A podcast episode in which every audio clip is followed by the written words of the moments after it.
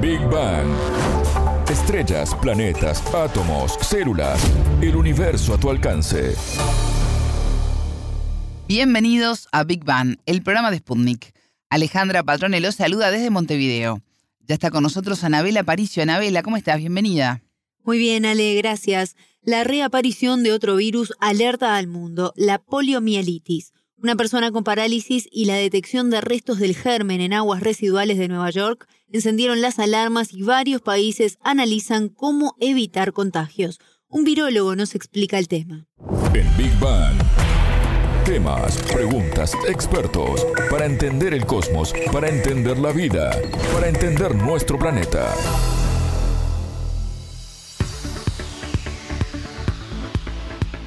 Hace al menos dos décadas no se detectan casos de poliomielitis en América Latina. Si bien la enfermedad no estaba erradicada, la disminución de personas infectadas fue notoria desde su aparición en la década de los 50. Según los últimos datos de Naciones Unidas, en 2018, hace muy poquito, se notificaron 33 casos en todo el mundo. Hoy vamos a conocer en profundidad de qué se trata esta enfermedad. Contanos un poco más, Anabela. Este virus, Ale, marcó una época a nivel mundial, pues en la década del 40 y el 50 hubo numerosos brotes a nivel mundial, marcó incluso una generación, justamente porque esto afectó a miles de niños, muchos de ellos sufrieron parálisis en ciertas partes del cuerpo y en otros casos derivó incluso en la muerte. Fue todo muy trágico en aquella época. Exactamente. Y bueno, por ese motivo es que hablamos con el virólogo Manuel Vargas, profesor titular de la Universidad Nacional de Colombia, quien nos explicó cómo afecta al organismo esta enfermedad. La poliomielitis antes conocida como la parálisis infantil. Es una entidad causada por un virus y en cierto grupo de personas pues, tenía la particularidad de producir parálisis de miembros eh, superiores o inferiores en diferentes eh, distribuciones, pero podía ser tan severa que paralizaba los músculos eh, de la deglución o los músculos respiratorios, causando la muerte del paciente. Entonces fue una entidad que hacia los años de 1945 a 50 pues causó gran mortalidad y pues causó pues eh, gran número de lesiones en niños, sobre todo tipo parálisis flácida. Las parálisis flácidas son aquellas que el músculo está como débil, como flojo. Puede atacar a cualquier grupo que no tenga protección, ¿sí? Pues los casos más típicos eran en los niños, eh, dependiendo de la, la que persona se haya infectado, y es por esto que en Estados Unidos eh, organizó una marcha que se llamaba la Marcha del Centavo.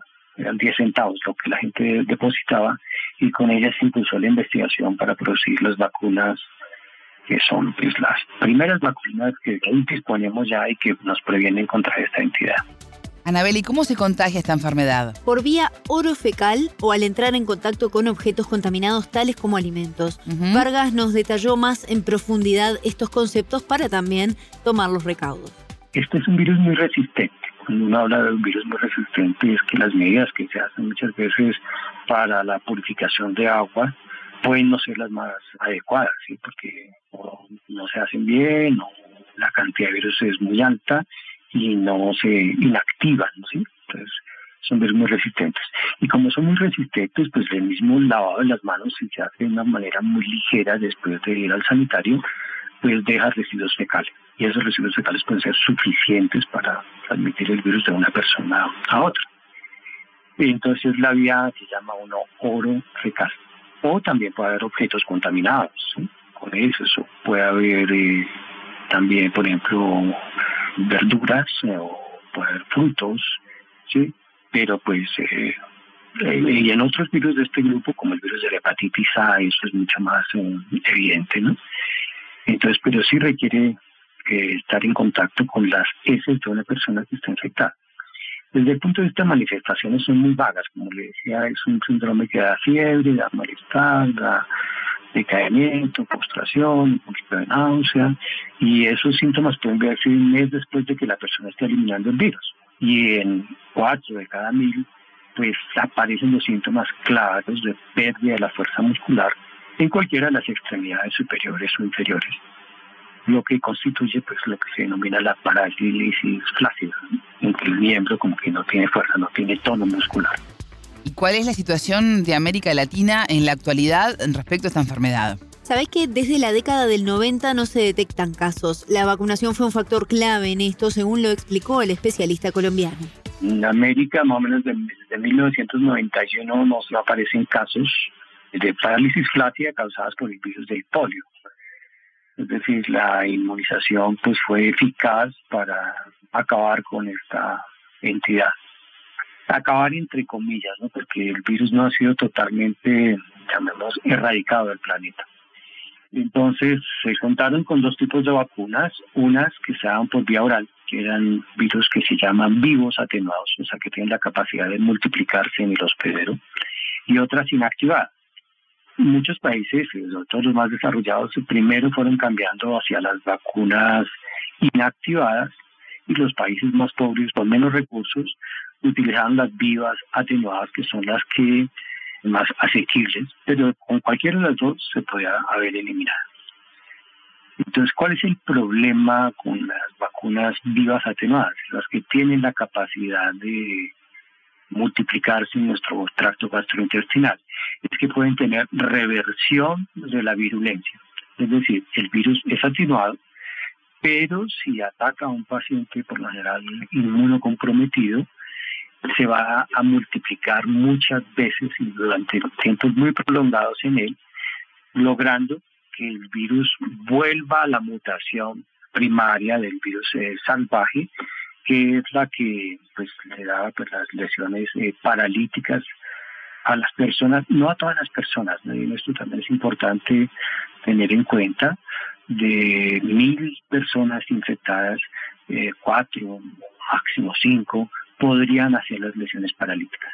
Entonces hay un gran número de personas que hacen un cuadro que puede parecer un cuadro similar al, producido por el virus influenza, es decir, fiebre, malestar, decaimiento, postración, poco de náusea, vómito, ¿sí? pero solo uno de ellos va a hacer las lesiones eh, paralíticas. En ausencia de vacuna se ven más este número de, casos, eh, ocurren más casos y por ende pues, las lesiones paralíticas son más visibles. Volvemos a hablar, Anabela, de esta enfermedad por lo que ocurrió en Nueva York. Bueno, ¿qué, ¿qué fue exactamente lo que pasó allí? Un paciente fue diagnosticado luego de contraer una parálisis originada por este virus. A raíz de esto fue que las autoridades sanitarias decidieron analizar las aguas residuales de la ciudad, es decir, se tomaron muestras de las aguas que salen de los baños y cocinas de las casas y luego se unen en cloacas. De esta forma lo que buscaron fue confirmar si había más de un infectado en la zona de Rockland o Orange. Esto es al norte de la ciudad donde fue diagnosticado este primer caso. Y de esta forma, analizando estas muestras de agua, fue que detectaron estos restos del virus presente en las aguas residuales de la ciudad. En Nueva York, ¿qué pasó? Que una persona presentó casos eh, de parálisis flácida, de hecho era una persona adulta, y al, hacer el estudio del genoma del virus que le causó, vieron que era lo que se llama una revertante del virus eh, polio 2, ¿sí? variedad Sabin. Sabin era uno de los investigadores que desarrolló la, la vacuna. Entonces dicen, este virus, probablemente como no es el que estamos utilizando acá, o sea, ellos no utilizan vacunas eh, orales, probablemente vino del extranjero, fue importado y pues pudo revertir la virulencia y afectar a esta persona. Entonces por eso hacen diseños de, búsquedas y las busca, la usan en la buscan en aguas residuales o aguas usadas o aguas negras, ¿sí? o alcantarillado, llama uno. Entonces ahí encuentran que si en este condado de Nueva York donde ocurre el caso, ha circulado esa variante del virus, que probablemente se originó de una persona extranjera vacunada que estaba replicando el virus y que permitió que revertiera la virulencia. Llegar al caso índice o quién fue, no, se sabe que puede ser una persona probablemente que portaba el virus y lo portó durante mucho tiempo, a ella inclusive puede no darle parálisis, entonces pues pasa desapercibida, puede pasar como una enfermedad febril eh, limitada y puede excretar el virus, es decir, eliminarlo en las heces sin que tenga ninguna manifestación. Entonces, ese caso es muy complicado de llegar a él, ¿no? Pero sí nos alerta, eh, qué pasa en este momento, o sea, por qué se da un caso de estos. Bueno, ya venimos atemorizados con la COVID-19, sigue la viruela del mono, una lista un poco trágica, pero bueno, ahora esto, ¿no? ¿Qué, qué tal, eh, qué tal, como dicen los especialistas, puede ser de rápida expansión? ¿Y qué amenaza representa toda esta situación para América Latina? Según Vargas, es necesario revisar la situación sanitaria y llegar a quienes aún no están vacunados. Uno de los eh, efectos secundarios de la pandemia del COVID que tenemos es que los servicios básicos de atención y entre ellos la inmunización pues se han visto afectados. Entonces, como se ha limitado el acceso pues, a estos sitios de atención en salud, eh, menor número de niños y de personas se han vacunado últimamente contra eh, el virus de la poliomielitis. Entonces, claro, la, para protegerse, para que haya una protección real, pues tiene lo que se llama, pues, y todo el mundo lo conoce hoy en día, la inmunidad de rebaño. Es decir, tiene que haber un gran parte de la, de la población que esté protegida y que pues de esa manera pues proteja a aquellos que no han sido vacunados. Entonces, por eso las medidas prácticamente cuando ocurren casos de estos es empezar a inmunizar pues, eh, los focos que rodean al caso inicial para lograr niveles de protección pues, en la población general que eviten la aparición de casos eh, secundarios. Pues Nueva York es uno de los grandes puertos del mundo y puede ser el sitio de inicio de un brote. Eh, pero yo creo que la alerta más importante que nos dice, bueno, cómo estamos de inmunización contra la poliomielitis y pues vamos a hacer campañas de vacunación masiva porque ya está circulando en nuestro hemisferio, que de hecho estaba ya casi desaparecido solamente en países como Pakistán, Nigeria, Bangladesh ocurrieron casos. Ya estaba muy localizado a algunos países de África y Asia y pues eh, con casos eh, pues más o menos esporádicos, pero siempre limitado. Entonces ya el hecho de que resurja el virus pues nos pone en alerta, bueno, esta es una inmunidad que tenemos que mantener, que inclusive no solamente el virus salvaje, sino virus vacunales pueden revertir la virulencia, por eso fue que se dejó de usar en países desarrollados este tipo de vacuna y se optó por más bien por colocar una vacuna inactivada, que es la protección solamente a las personas que pues, reciben eh, la vacuna. La persona que es vacunada con el virus oral elimina el virus con las heces y puede, por decirlo así, mediante contacto orofacial, vacunar a otras personas que no reciben la vacuna. ¿sí? Era una de las, eh, pues una de las bondades de la vacuna oral, pero la, el efecto indeseable es que puede revertir la virulencia, como fue detectado en este caso en Nueva York. Anabela, ¿cuál es la situación en cuanto a personas vacunadas en América Latina?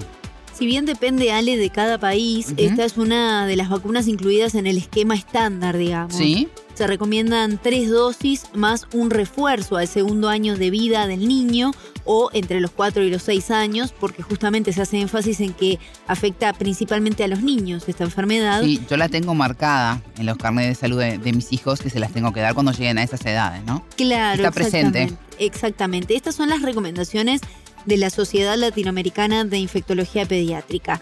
Y según el especialista colombiano, aquí tenemos otra consecuencia de la pandemia por coronavirus, que es la postergación de la vacunación contra la polio, porque en estos dos años la prioridad era frenar el avance del COVID y muchas enfermedades se dejaron de lado, como ya hemos conversado en otras columnas. Y comenzaron a crecer y comenzaron a crecer y justamente este es otro caso más que estamos visibilizando ahora que estamos saliendo de esta afectación del COVID.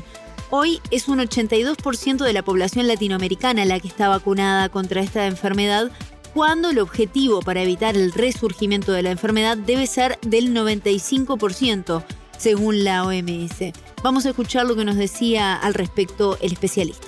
Esta vacuna hace el programa ampliado de inmunización que se tiene en todos los países, pero pues eh, hay diferencias. En un mismo país puede haber diferencias entre zonas urbanas, entre zonas rurales, hay zonas de muy difícil acceso donde a veces puede no llegar la vacuna, entonces coloca como un residuo de personas que son susceptibles y se encuentran en una determinada localidad a donde no llega la vacuna.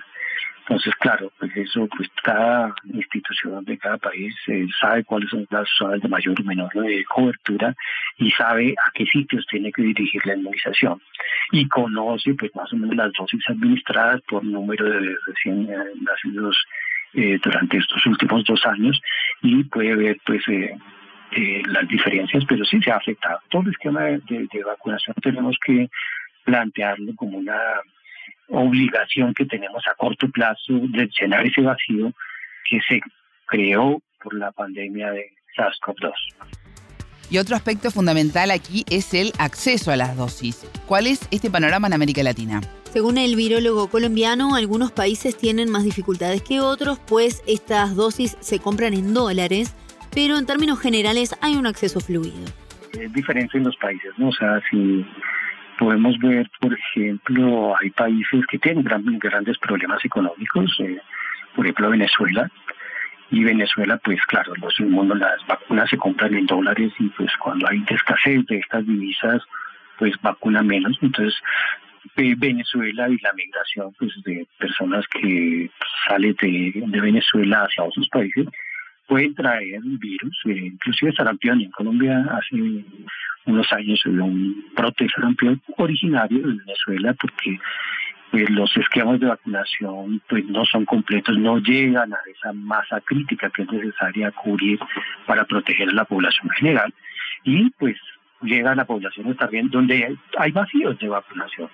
Entonces, estas personas pues, se hacen susceptibles y puede traer casos importados que después se transmiten pues, en cada uno de los países. Pero son diferentes. La mayoría de los países eh, pues tienen los recursos y vacuna a su población y por eso es que no había, no se detecta todavía eh, polio en Latinoamérica. Se pueden detectar de variedades de similares a polio, pero causadas por otros virus de la familia, se llama la familia o el grupo de los enterovirus pero no porque la poliomielitis. Escuchábamos al médico especializado en virología, Manuel Vargas, profesor titular de la Universidad Nacional de Colombia. Él nos explicó qué es la poliomielitis y sus posibles riesgos en América Latina ante la reaparición del virus en Estados Unidos. Muchas gracias, Anabela. Fue un placer. A ustedes les decimos que pueden volver a escuchar este programa por sputniknews.lat. Esto fue Big Bang